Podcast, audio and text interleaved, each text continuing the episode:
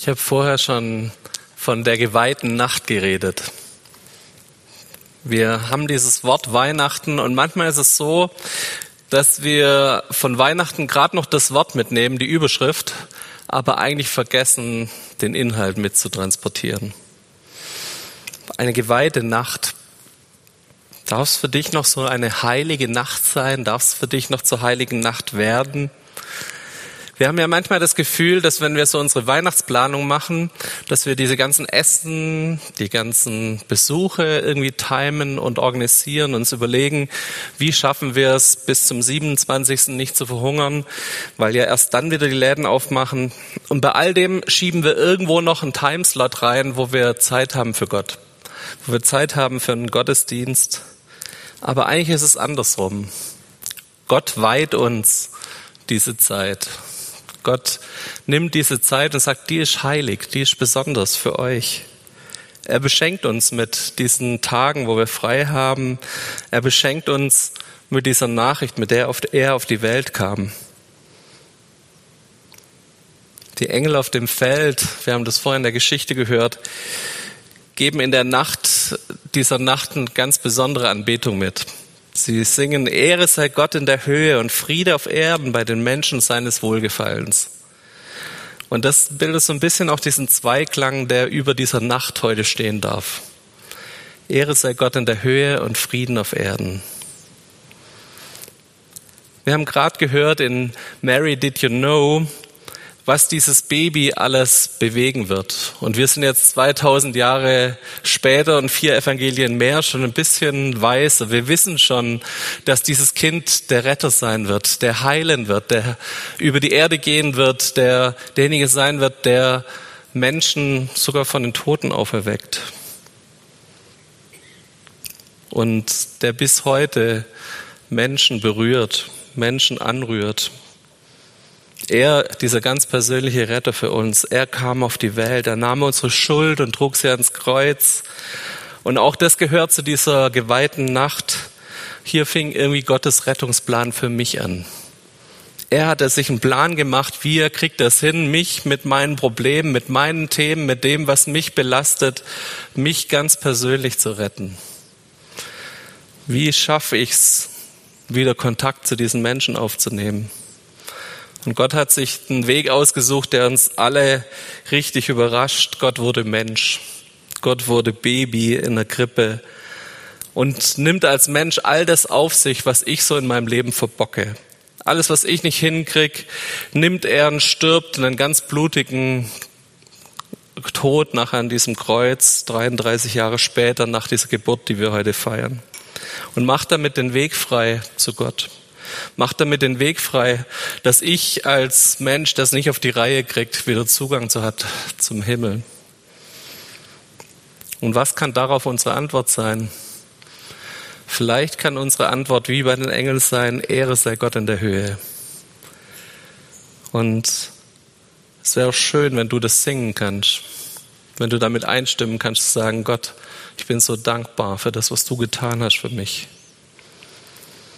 Und ich wünsche dir, dass du es aus vollem Herzen mitsingen kannst und sagen kannst, danke Gott, dass du mir so eine ganze Nacht weihst und dass ich dir Ehre geben darf mit dem, was du für mich getan hast. Aber dieser Engelschor singt noch den zweiten Teil in diesem Satz, Friede auf Erden. Und dieser Satz kriegt irgendwie dieses Jahr nochmal eine ganz andere Bedeutung für uns, oder?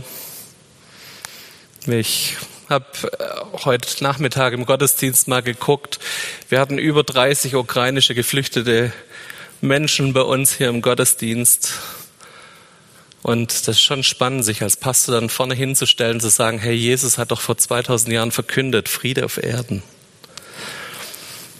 Jesus kommt mitten in diese Situation hinein in eine Situation, wo wir einen Krieg an den Grenzen Europas wieder haben, in eine Situation, wo wir ähm, eine Energiekrise haben, eine Inflation, eine Klimakrise, wo Menschen Sorgen haben, ob sie ihre Heizkosten in den nächsten Monaten noch zahlen können, Diese Woche in der Zeitung war zu lesen, dass sich die Kirchen hier in Schondorf überbieten da drin, wer kann seine Heizung noch niedriger schalten.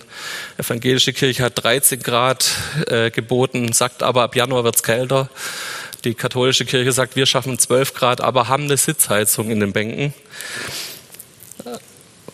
In diese Phase kommt Jesus rein und sagt uns schon vor 2000 Jahren Friede auf Erden, künden uns die Engel an, ich habe vor kurzem jemand gehört, der mir als Pastor erklärt hat, solange es Krieg gibt und solange Gott Krieg zulässt, kann er nicht an Gott glauben.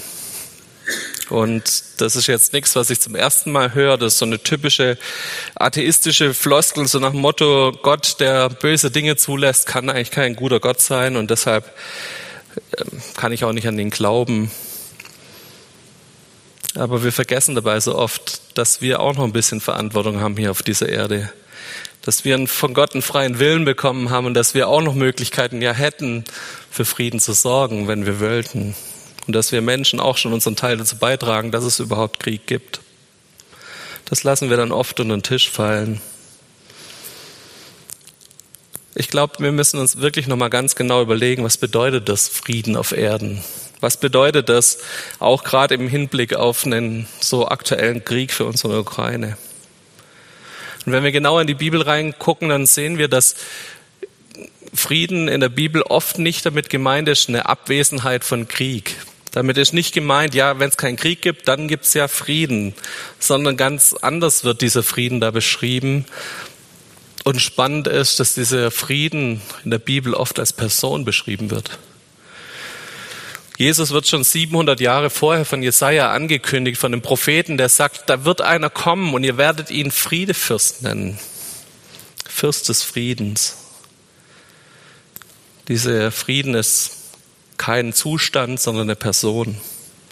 Die Umwelt damals und auch wir, wir wünschen uns gern, dass diese Person vielleicht anders käme dass diese Person vielleicht käme und so ein Kriegsheld wäre oder so ein Superheld, der mit seiner Superwaffe einmal auf den Putz haut und dann ist jeder Krieg vorbei, ist alles Leid auf unserer Welt vorbei.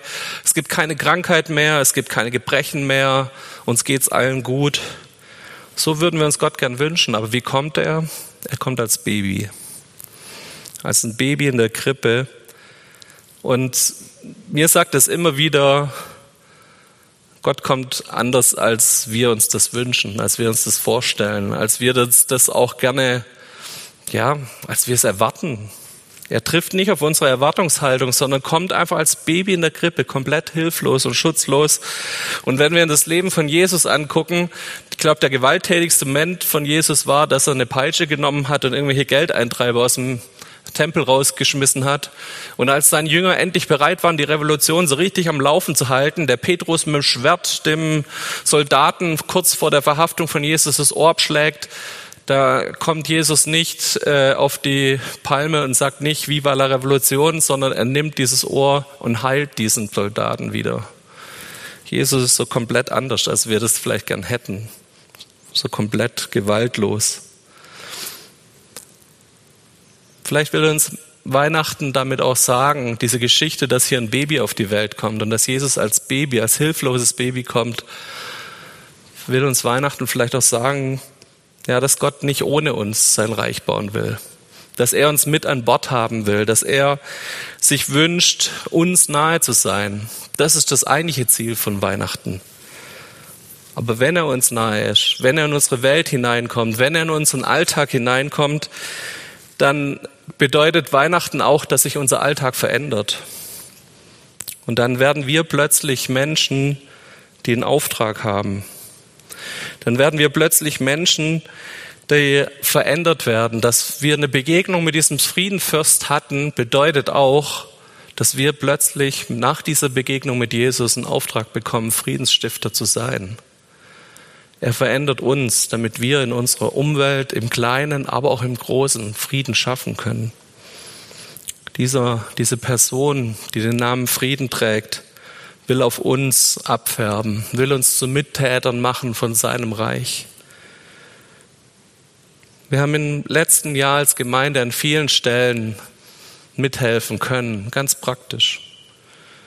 Das bei den Sachspenden für die Ukraine war. Wir haben richtig viel Geld gesammelt, mit dem dort Projekte unterstützt werden. Ob das hier die Spenden an Erntedank für die Tafel waren. Ob das das ist, dass viele Familien, ukrainische Flüchte, geflüchtete Familien bei uns wohnen oder bei Leuten aus unserer Gemeinde. Da wird Frieden ganz praktisch. Da wird mitten in so einer turbulenten Welt wird Frieden praktisch. Und wir haben einen Auftrag, da mit dabei zu sein. Ich möchte uns Mut machen, dass Weihnachten dieses Baby in der Krippe bedeutet, Gott macht es nicht allein. Gott kommt nicht als Superheld. Er sorgt für unsere Rettung. Er gibt uns Hoffnung. Er kommt als diese Person, die den Frieden darstellt. Aber wenn er kommt, fängt es an, bei uns weiterzugehen fängt es an, dass wir, wie jemand aus unserer Gemeinde diese Woche mir geschrieben hat, hoffnungslose Weltverbesserer werden. Magst du aus so einer Weihnacht, aus so einer geweihten Nacht, magst du auch da diese Kraft dazu haben, dass wir zusammen mit diesem Weltenretter anfangen, unsere Welt zu verändern? Ich glaube, dass wir in Weihnachten alles haben, was wir brauchen. Da kommt ein Retter, der uns Hoffnung gibt. Da kommt jemand, der uns eine große Freude in unser Leben wieder reinbringt.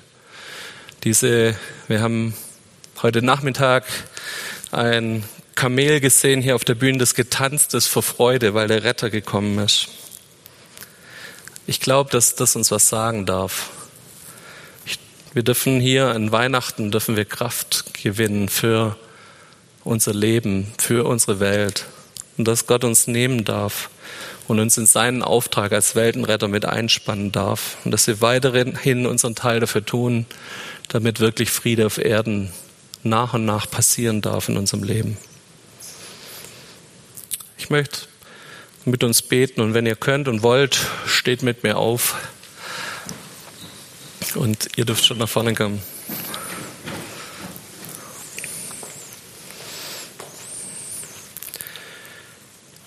Herr Jesus, es ist wirklich mein Gebet, dass wir in diese Weihnacht Kraft kriegen und eine Begegnung mit dir bekommen, die uns dazu hilft, dass wir wirklich ja, Evangelium weitergeben können in diese Welt. Gute Nachricht, Hoffnungsträger sein können, Friedensstifter sein können, die für dich ja deinen Frieden, dich als Person raustragen in diese Welt. Herr, besonders die Situation in der Ukraine fordert uns an ganz vielen Stellen heraus, neu drüber nachzudenken. Wo können wir ein Teil davon sein? Wo können wir Leute sein, die helfen, damit Frieden in unserer Welt passiert? Und Jesus, ich bitte dich, dass wir ja immer wieder neue Hoffnung, Freude und Kraft bei dir finden, die uns motivieren, ja, an diese Utopie von Frieden auch mitzuglauben und zu denken. Danke, dass das mit dir real wird und dass es mit dir zusammen was werden kann, dass wirklich Frieden auf unsere Welt kommt. In deinem Namen. Amen.